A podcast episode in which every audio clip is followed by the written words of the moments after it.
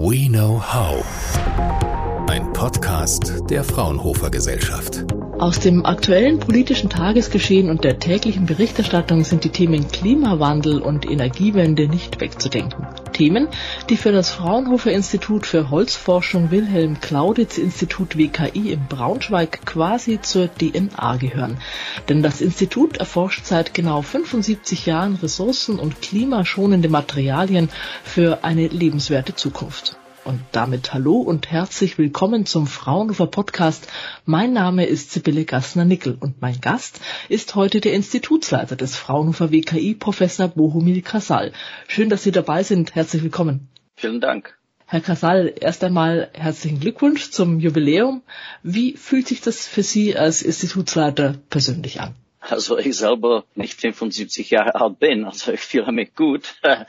Ich äh, denke, dass das Institut schon seit 75 äh, Jahren eine, eine lange Strecke hinter sich hat. Von Anfang an, 1946, hat sich das Institut natürlich mit Holz beschäftigt. Und das war nicht immer so, dass Holz und nachwachsende Rohstoffe in Fokus stehen wie heute. Trotzdem, nach dem Krieg war dann Knappheit der Materialien, auch Knappheit des Holzes und dort war Bedarf, äh, dann die neue Anwendungen, neue Materialien mit dem Rohstoff, äh, das zur Verfügung steht, auch äh, auszubauen. Und dadurch wurde dann in 1946 das Institut, das war damals nur Verein für technische Holzfragen von Wilhelm Clauditz hier im Braunschweig gegründet. Und in 1972 wurde dann das Institut in Fraunhofer Gesellschaft eingegliedert. Wir bleiben äh, bei unserem Fokus. Das sind die nachwachsenden Rohstoffe, nicht nur Holz. Das hat sich wesentlich erweitert. Technisch äh, sind das Pflanzen, die durch Photosynthese entstehen und die dann wir als Rohstoff nehmen und versuchen davon Materialien, Werkstoffe und Technologien zu entwickeln. Wir können an der Stelle tatsächlich gerne gleich äh, tiefer einsteigen, indem Sie vielleicht kurz uns erklären, was es eben auch für Materialien jenseits von Holz inzwischen eine große Rolle spielen in der Forschung des WKI. Wir entwickeln jetzt äh, die neue Generation äh, der Schäume. Wir nennen das Holzschaum. Das ist tatsächlich äh, Schaum, der man von allen nachwachsenden Rohstoffen herstellen kann, die komplett Naturschaum wird und die können wir jetzt in Industriemaßstab äh, auch herstellen. Wir sind jetzt dabei, die ersten Produkte innerhalb ein paar Jahre im Markt bringen. Anwendung für Holzschirme ist, vielfältig. Das ist meistens Verpackung, also Verpackung von verschiedenen Geräten kann man das nutzen. Man kann das auch Dämmstoff nutzen, weil die Schäume natürlich gute Dämmeigenschaften haben. Das heißt, man kann das auch Dämmstoff nutzen obwohl natürlich im Bau dort muss man danach denken, dass es gibt schon Konkurrenten, die vielleicht nicht so gute Eigenschaften haben, aber sind viel, viel billiger. Und die, schöne Sache ist, dass das Holzschaum ist full recycelbar. Es ist bioabbaubar. Sie können das einfach im Erde lassen und dann die Pilzen und Bakterien werden das in ganz normalen Naturprozess wie mit allen Pflanzen als Nahrungsmittel nutzen. Das ist das Holzschaum. Das ist dann, denke ich, ein Material, das man in vielen verschiedenen Anwendungen einsetzen kann, wo man direkt dann die künstliche Schäume ersetzen kann. Das ist nicht nur die Motivation, äh, die Nachhaltigkeit. Sie müssen immer bessere Eigenschaften im Vergleich zu Status quo liefern, die dann natürlich auch äh, ökonomisch konkurrenzfähig sind. Sonst wird die Nachhaltigkeit äh, auf der Ebene der Ideologie und nicht auf der Ebene der Produkten oder Technologien sich durchsetzen können. Holz ist nicht automatisch nachhaltig. Pflanzen sind nicht automatisch nachhaltig. Der Fakt, äh, dass die durch Photosynthese entstehen, heißt noch nicht, dass wir das auch nachhaltig als gegeben betrachten sollen. Dafür braucht man die Technologien und dafür braucht man auch mit dem Rohstoff ökonomisch umgehen zu können. Und das verstehen wir ganz gut. Wir fokussieren sich nicht an Nachhaltigkeit als Termin. Wir entwickeln Gegenstände, physische Objekte, die dann hoffentlich zu Nachhaltigkeit beitragen können. Ich muss sagen, ja, wir können nicht die Welt retten, aber wir können dazu beitragen, dass wir eine Chance haben, die Welt retten zu können. Das ist unser Motto. Haben Sie denn da auch ein persönliches Lieblingsprojekt oder Projekte, Themen, die Ihnen besonders am Herzen liegen? Als Institutsleiter natürlich die Antwort ist nein.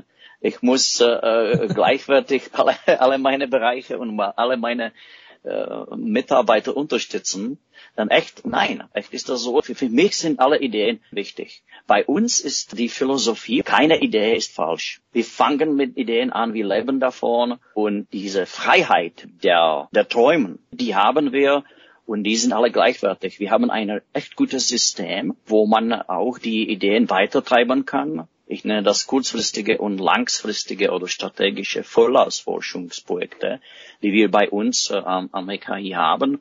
Und zum Beispiel Holzschaum, das schon einen äh, Eco-Preis gewonnen hat, das war ein Ergebnis von unser kurzfristigen Vorausforschungsprojekt. Erstmal haben wir in die Ideen investiert, geht das überhaupt? Und dann werden wir mal sehen. Und natürlich, man sieht nur die Erfolge. Man sieht nur fünf Prozent, was, was eigentlich zum Erfolg kommt, aber 90 Prozent von der Ideen sind entweder nicht reif genug oder werden nicht die Ergebnisse liefern, die man erwartet. Aber das ist alles gut. Das ist das Spiel. Das ist, was man in Forschung macht. Also die Antwort ist nein, habe ich kein Lieblingsprojekt.